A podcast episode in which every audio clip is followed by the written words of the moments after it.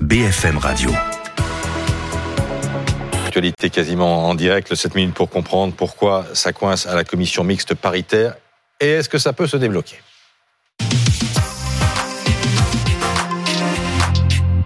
On en parle avec euh, Mathieu Croissando en plateau, euh, Arnaud, euh, Arnaud Murgia, le maire de, Briançon, Briançon qui est devenu une des principales portes d'entrée des, migrants en France.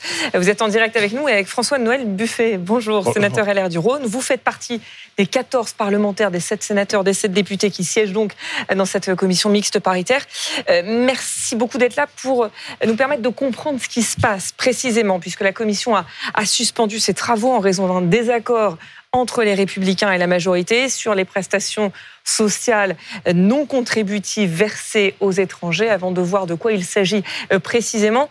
La réaction euh, ce matin de Gérald Darmanin, ministre de l'Intérieur. Je pense qu'on va avoir un accord, je, je le souhaite on fait tout pour l'avoir, pas à n'importe quel prix, pas dans n'importe quelle condition. Il y a ceux qui travaillent qui doivent être aidés, qu'ils soient français ou étrangers, et puis il y a ceux qui ne travaillent pas et qui doivent pas être aidés, qu'ils soient français ou qu'ils soient étrangers. Mm. Donc oui, ça c'est une ligne qui pour nous est très importante et on ne cédera pas là-dessus.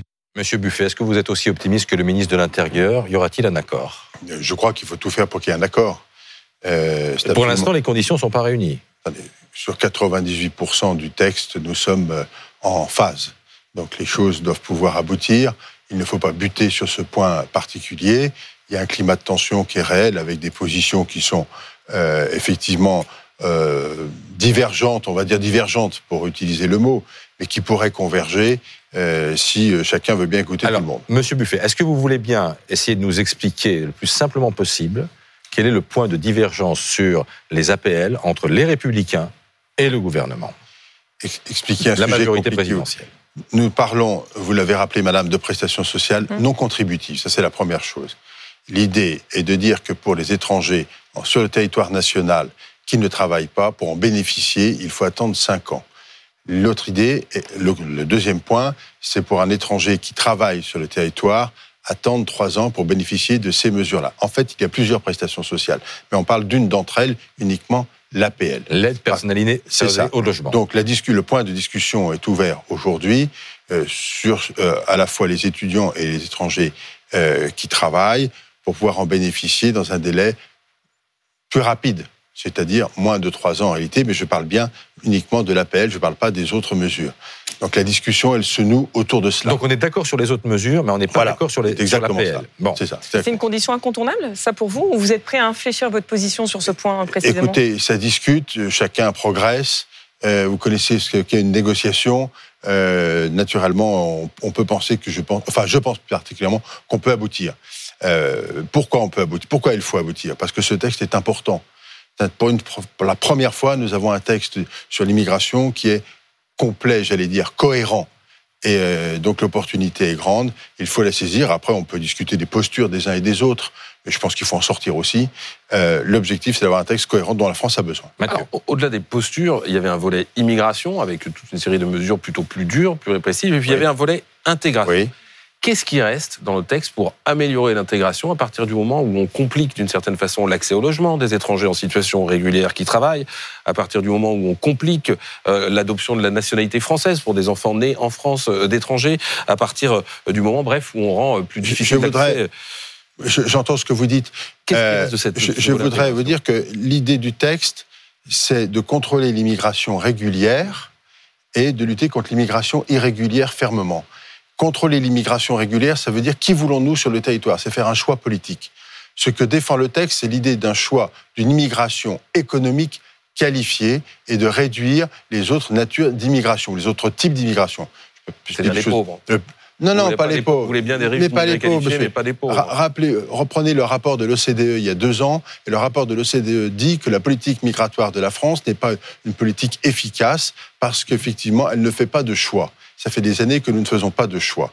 Après, quand on reçoit quelqu'un sur notre territoire, l'idée, c'est de dire, il doit parler le français, ça fait pas comme il faut. C'était dans les débats hier, ça a été voté. Il doit respecter les valeurs de la République, c'est un minimum tout de même. Bien sûr. Et en revanche, nous sommes favorables, et moi je suis très favorable, à ce que les politiques d'intégration, c'est-à-dire les moyens budgétaires qui sont mis en place, soient suffisamment conséquents pour réussir cette intégration. Mais là, sur les APL, ils vont se loger Alors, bien. Nous allons, c'est en discussion, nous allons discuter. nous allons discuter. L'idée étant de dire que lorsqu'on vient sur le territoire national, il faut tout de même avoir les moyens de pouvoir venir sur le territoire national. C'est ça le choix. Bon, après, sur les étudiants, euh, on peut peut-être réfléchir. Il y a une piste. J'ai vu que le ministre de l'Intérieur évoquait des pistes ce matin, enfin il y a quelques minutes. Euh, gageons que le temps qui est devant nous nous permette d'aboutir à cela. Mais vraiment, l'enjeu de ce texte, c'est ça. Et l'intégration, il faut mettre beaucoup plus au moins. Nous avons raté l'intégration depuis de nombreuses années. Je ne dis pas récemment, mais depuis de très nombreuses années. Parce que nous n'avons pas fait de choix. Et vous pensez que ce texte va permettre d'y parvenir? Il faut, absolument. Il faut cranter cette hypothèse-là. Nous devons réussir cette intégration, c'est-à-dire aussi mettre de l'argent sur la table pour que lorsqu'un étranger arrive sur le territoire national, les choses se passent parfaitement. Quand on dit qu'on met en place, hier, ça a été voté, euh, le système dit à 360 degrés, c'est-à-dire qu'un étranger qui arrive sur le territoire, on va pouvoir étudier sa situation dans tous ses volets en disant monsieur ou madame vous voulez venir, voilà quelle est la meilleure piste pour vous, le meilleur trajet possible pour vous pour avoir tel titre de séjour. Ça, c'est quelque chose de très important parce qu'on fait du qualitatif, mmh. y compris pour la personne qui demande, avec l'idée de lui répondre rapidement. On vous dit oui, mais on vous dit oui rapidement. On vous dit non, mais on vous dit non rapidement. Et si on vous dit oui et que vous avez euh, rempli toutes les conditions, on vous intègre tout de suite et vous devenez euh, dans la vie sociale du pays. Ça, c'est très important, c'est très essentiel. On n'en parle pas de tout ça. On est sur des polémiques, des discussions, des points particuliers, mais la philosophie de fond du texte, c'est ça. Et moi, je tiens beaucoup à cela parce qu'elle est positive pour le pays. Bon, c'est quand même la base de notre travail, mais pour l'étranger aussi. Le drame pour l'étranger, c'est de jamais lui répondre, de le laisser dans un vague terrible, dans un doute permanent et à la main de tous les réseaux. Et ça, il faut le combattre et le combattre fermement. C'est l'objectif de ce texte. Arnaud Murgia, donc maire de, Briançon, est-ce que la tournure que prennent les débats est de nature à vous fournir les outils que vous attendez pour mieux lutter contre l'arrivée des migrants? Écoutez, ces outils, en tout cas, ils sont essentiels puisqu'on fait face euh, dans les territoires et malheureusement, je le vis au quotidien depuis euh, plusieurs mois, voire plusieurs années, à une crise migratoire qui est euh, sans précédent et, qui est extrêmement difficile à vivre au quotidien. Et, je rejoins ce qui a été dit aujourd'hui. L'enjeu, il est immense. L'enjeu, il est très précisément d'arriver à lutter contre l'immigration irrégulière, tout simplement pour pouvoir accueillir mieux et dignement celles et ceux qui ont le droit de venir dans notre pays, qui sont éligibles au droit d'asile, qui sont des réfugiés. Et ça, c'est un enjeu absolument majeur, euh, puisque aujourd'hui, on a une situation qui est extrêmement difficile. Moi, j'appelle en tout cas un accord pour que euh, on donne les moyens à nos policiers et nos gendarmes de faire respecter tout simplement la souveraineté de notre pays à nos frontières.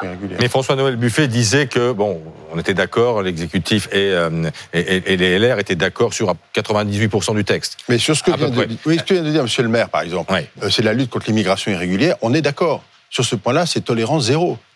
Hein, et on réforme les procédures. Je rappelle que le ministre a repris une grande partie d'un texte que nous avions, d'un rapport que nous avons commis. Donc, euh, on réforme les procédures, on se donne les moyens de l'expulsion euh, pour faire les choses efficaces. Il peut pas, il faut un équilibre. Il faut être très ferme sur l'immigration régulière et suffisamment clair sur ce qu'on veut sur l'immigration régulière pour avoir de la cohérence. C'est ça l'enjeu. Et cet enjeu-là, je, le redis parce que pour moi, il est fondamental. Si la France ne fait pas de choix, nous continuerons d'être dans cette situation. Et personne ne sera satisfait.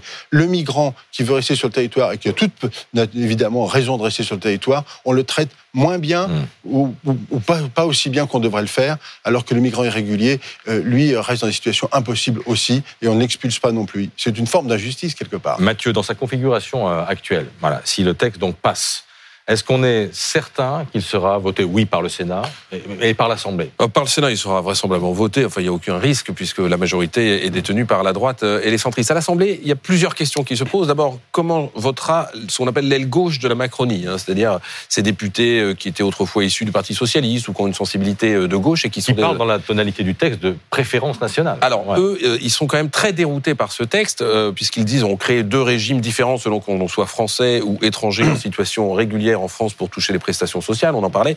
Donc si on crée deux régimes et qu'il y en a un qui est plus favorable pour les Français que pour les étrangers, il y a une forme de préférence nationale. Est-ce que leur vote peut faire défaut? Oui, d'autant que le Rassemblement national dit, on l'a entendu hier sur notre plateau par la voix du député Jean-Philippe Tanguy, c'est une victoire idéologique considérable. Toutes ces mesures figuraient dans le, dans le programme de, de Marine Le Pen. Donc imaginez un peu que le Rassemblement national vote le texte. Si c'est une victoire idéologique considérable, en toute logique, il devrait le voter. Et que ça, ça va faire réfléchir aussi les députés de l'aile gauche de la majorité qui vont se dire, enfin, un texte sur l'immigration porté par Emmanuel Macron, qui était censé faire reculer le Rassemblement national et voter avec les voix du Rassemblement national, ça va faire beaucoup réfléchir. Il y a un risque, Monsieur Buffet, ou pas? Je crois surtout qu'il ne faut pas se laisser embarquer parce que dit le Front national. Le Front National, Ah, depuis, des, le- euh, des années, fait un refus d'obstacle au moment où on vote des textes. C'est pas ça. Oui, mais la cette question, c'est est-ce qu'il y a un risque, à votre avis? Mais qu'il le vote, je ne crois pas.